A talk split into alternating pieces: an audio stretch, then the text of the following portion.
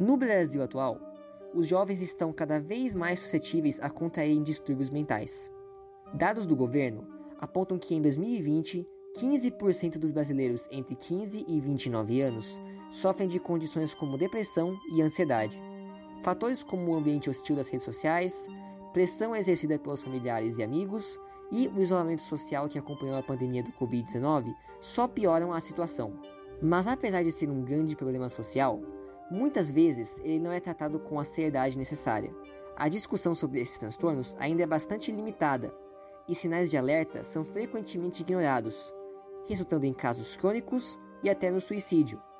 Por isso, vamos discutir esse tema hoje com a psicóloga Amanda Armstrong e o filósofo Francisco Máfia.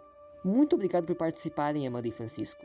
Vocês poderiam fazer uma breve apresentação dos seus trabalhos? Então, meu nome é Amanda, eu sou psicóloga, é formada pela Universidade Federal do Paraná, sou mestre em psicologia clínica pela mesma instituição. Eu sou Francisco, sou formado em filosofia pela UFMG e recentemente eu terminei o meu mestrado em sociologia pela, pela Universidade Federal, trabalhando a questão aí da representação social dos jovens sobre o suicídio e sobre a morte.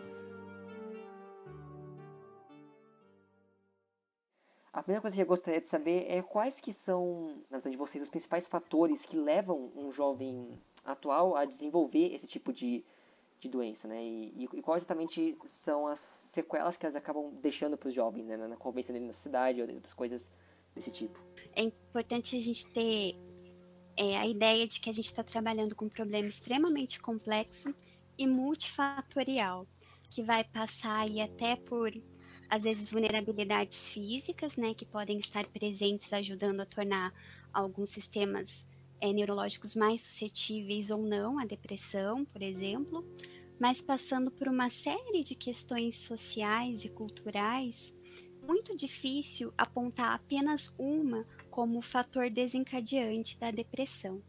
Então a gente tem também as próprias questões da inerentes à idade, e que faz com que hoje, né, hoje não, sempre existiu uma crença de que a juventude é o melhor momento da vida, que faz com que o sofrimento do jovem seja deslegitimado, né? O jovem passa por essa violência repetitiva de ter o seu sofrimento sempre deslegitimado, como se ele fosse menor, como se ele fosse até preparatório para as próximas etapas da vida, que aí sim ele saberia né, o que, que é sofrer, o que, que é dificuldade, e que faz com que também né, a depressão no jovem seja estigmatizada.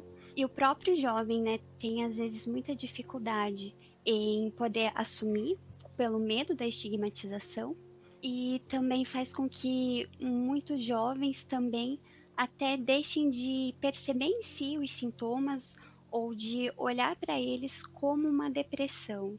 Então, acho que a primeira coisa que a gente tem que levar em consideração é que não existe um modelo de juventude. Né? A gente tem juventudes. E a partir desse momento que nós temos juventudes, nós temos a necessidade desses jovens se enquadrarem em determinados grupos, e nem sempre isso é um processo fácil. Principalmente nessa faixa etária aí da, da adolescência, início da, da vida adulta, talvez, no qual eles estão num processo de descobrimento muito grande, que eles têm que confrontar muitas vezes os valores que eles têm, eles eles estão tentando adentrar num processo de autoconhecimento que não é muito fácil, justamente por conta desses conflitos inerentes à idade, e a aceitação do grupo. Então, dentro desse processo, o que eu, o que eu acabei observando é que a questão dos laços que eles estabelecem são muito importantes para conseguir possibilitar os mecanismos necessários para que eles desenvolvam essa, essa resistência, digamos assim. É, embora não seja um, um, fenômeno único e tão fácil de explicar, assim como a Amanda falou, né? O manual da Organização Mundial da Saúde fala da necessidade de diversas áreas debaterem o tema. Só que, infelizmente, o tema fica muito restrito dentro da área da saúde. E, então, quando a gente fala de, de depressão, muitas vezes eles são invisibilizados. De, de que forma exatamente é, esse tipo de condição acaba prejudicando a vivência do jovem na sociedade, né? No caso de impactar o desenvolvimento dele, as relações que ele tem e às vezes até entrando em alguns casos mais sérios como o próprio suicídio. É interessante pensar né, que as pesquisas apontam hoje que a maioria dos transtornos mentais já dão sinais, alguns tipos de sintoma a partir dos 14 anos. Né? Então, a gente está falando ali bem da adolescência, como um período talvez crítico para a saúde mental que se prolonga durante a vida inteira. Então, nesse sentido, né, o bem-estar psíquico dos jovens, dos adolescentes, ele parece ser de extrema importância para o desenvolvimento emocional ao longo da vida toda. Né, sendo que a depressão, pelo menos em curto prazo, também vai trazer uma série de consequências para a vida desse jovem. Primeiro ponto, né, eu acho que como Francisco traz, é, é, a questão de que esses transtornos mentais eles não se manifestam de uma única maneira também. Mesmo que a gente não pense em termos de transtornos mentais, mas em termos de sofrimentos psíquicos, existe uma série gama de, maneira, de manifestações com as quais isso se dão, que não necessariamente é pela tristeza, mas às vezes é pela irritação, às vezes até pelo fracasso escolar ou fracasso acadêmico, é, através de dores no corpo, através de uhum. isolamento social né, que faz com que o jovem possa estar se afastando de vínculos que outrora poderiam ser vínculos protetivos, até como a escola, em alguns casos, né, alguns casos também não, ou com a própria família ou com os pares, que são movimentos importantes para esse jovem é, se desenvolver. E uma pessoa em estado de isolamento, né, tende a ter um sofrimento mais exacerbado em alguns casos, né, maiores chances, inclusive, de chegar em um ato suicida ou uma, pelo menos em uma ideação suicida em um sofrimento muito contundente. O que eu percebo, assim, através da pesquisa, através da, da vivência na escola, é que esses jovens eles têm uma dificuldade muito grande de se encaixar em determinados grupos. Né? E eles não encontram essa sensação, essa sensação de pertencimento em lugar nenhum.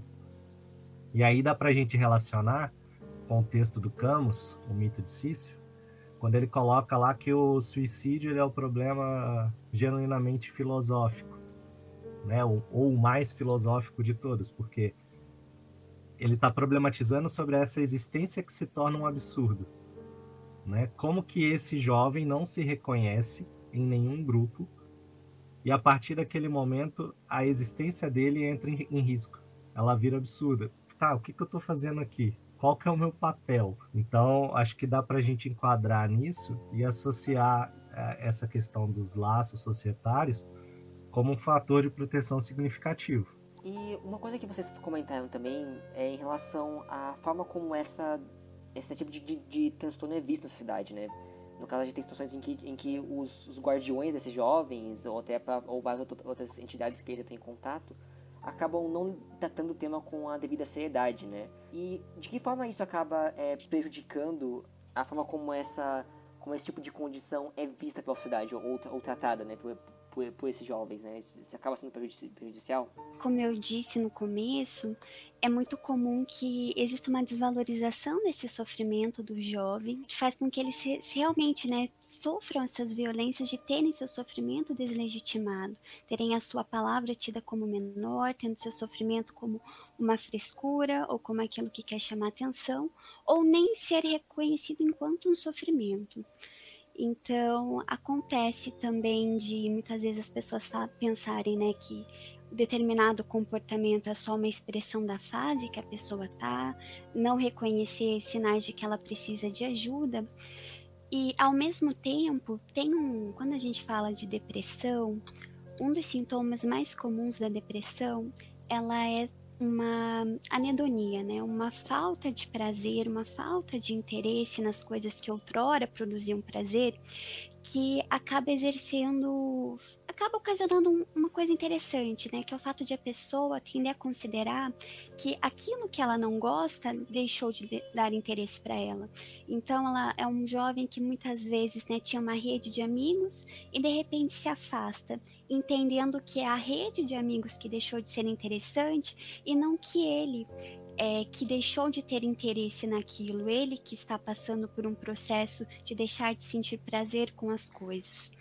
E aí a importância, muitas vezes, de um olhar externo, né, que pode ser pela figura dos pais, mas que pode ser, às vezes, pela figura de um professor que está ali na escola, né, olhando aquele jovem, que pode ser por um amigo, um primo, né, alguém dessa rede de proteção desse jovem que possa estar olhando e ajudando esse jovem a entender que isso pode ser um problema com ele, né, e que ele pode estar buscando ajuda porque ele pode ter é, um transtorno mental, ele pode estar desenvolvendo aí uma depressão, ou pelo menos que ele pode estar passando por um sofrimento que precisa ser posto em palavras, né, que precisa ser reconhecido.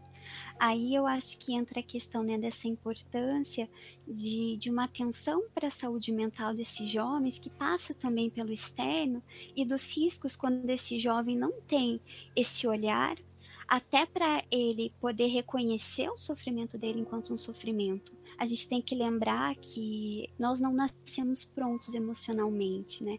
O desenvolvimento emocional passa exatamente por isso, por um desenvolvimento e que precisa da ação de outras pessoas, né? Passa pelo olhar de outras pessoas para dar ferramentas para esses jovens se instrumentalizarem e poderem se entender a si mesmos, porque nem sempre o jovem entende o que ele está sentindo, ele precisa da mediação de uma outra pessoa para poder estar tá, é, elaborando esse sentimento sobre si de que forma essas doenças acabam. A forma que as doenças acabam sendo vistas nos diversos setores do, do Brasil atualmente, né, que é o setor da saúde, os, os, os governos, da educação. Essa forma, ela é adequada para lidar com o problema ou ainda falta algum tipo, falta alguma reavaliação de como, de como é vista essas questões, de como lidar com, essa, com esses temas com os jovens? Essa é uma questão bastante complexa. Eu acho que a pandemia tem colocado até lançado alguma luz agora quando a gente fala de saúde mental dos jovens, principalmente por conta da, das dificuldades do estudo remoto, mas a verdade é que a saúde mental do jovem tem sido negligenciada há um bom tempo já, né? Não é um problema de hoje. Até quando a gente vê alguns dados é, em relação à população universitária, né, que deveria ser, em tese, uma população jovem, cheia de sonhos, cheia de projetos de vida, a gente vê que os níveis de depressão são muito altos comparados à média da população. Então, se a média da população a gente tem ali entre 5% e 6%, entre universitários, algumas pesquisas apontam até 49% taxas de depressão, e quanto mais, mais graduados, maiores são esses índices, né? Então, o pessoal de mestrado é, tem uma saúde mental mais comprometida do que da graduação e de doutorado mais do que do mestrado.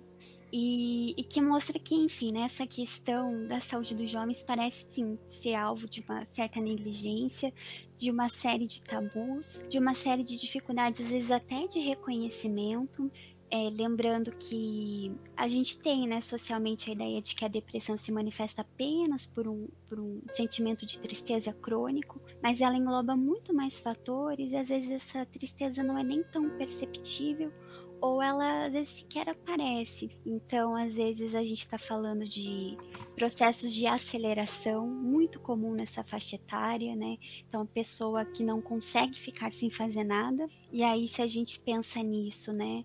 É, como diferenciar uma pessoa que não consegue ficar sem fazer nada de uma pessoa que tem que trabalhar, às vezes, em um, dois empregos, da conta de uma universidade ou da conta de terminar os estudos e tá ministrando aí as outras, administrando as outras áreas da vida, de uma pessoa que não consegue desligar. É, às vezes a depressão pode começar a se manifestar como irritabilidade, como dores no corpo, muito comum em mulheres, né, que se manifeste mais como dores, enxaquecas, dores nas costas, para o homem mais irritabilidade.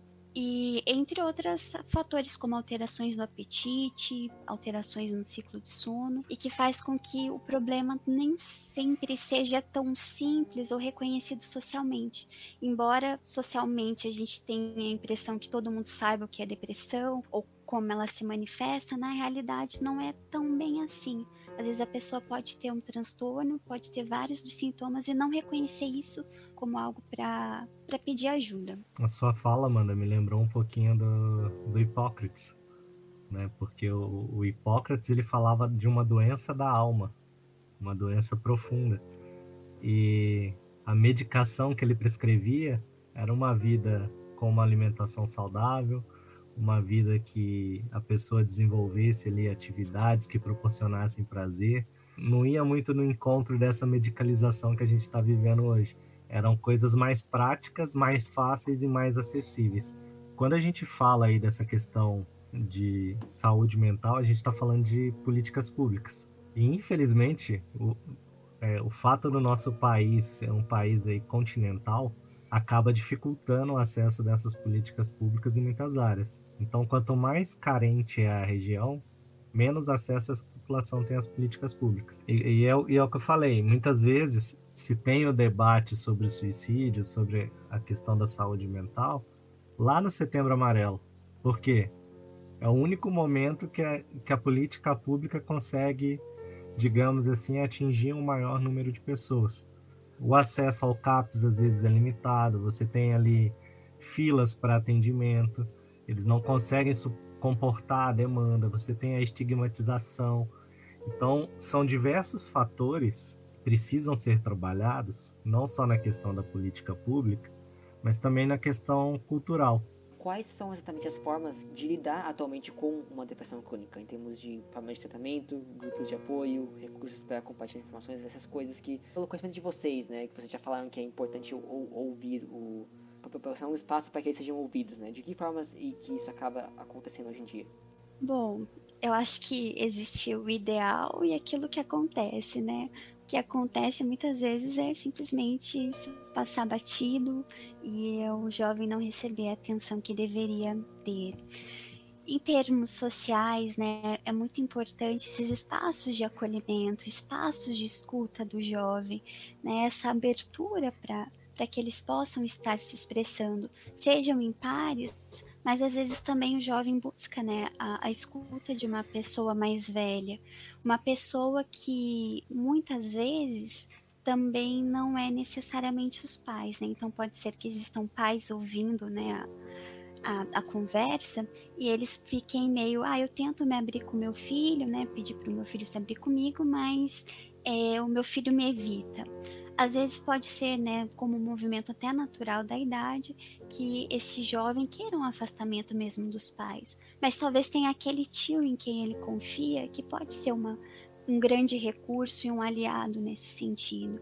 Às vezes, como o Francisco traz, né, é a figura de um professor professor que pode até se sentir despreparado, né, para ouvir uma demanda dessas, mas que às vezes só por estar ali escutando, né, na condição de uma pessoa mais experiente, uma pessoa externa, né, e em termos aí de ajuda profissional mesmo, a gente tem dois recursos importantíssimos e complementares, que em alguns casos necessários é a intervenção medicamentosa, que tem uma eficácia muito baixa quando ela não vem junto da psicoterapia, né, aí como segundo ponto necessário. Então, os dois os dois mecanismos, né, psicoterapia e intervenção medicamentosa, é o tratamento mais eficaz para a depressão que a gente tem e que, gente, funciona, tem tratamento, né? Se alguém está passando por isso, ou se alguém conhece alguém que está passando por isso, é importante lembrar disso, né? Tem tratamento, tem o que ser feito pela, pela pessoa.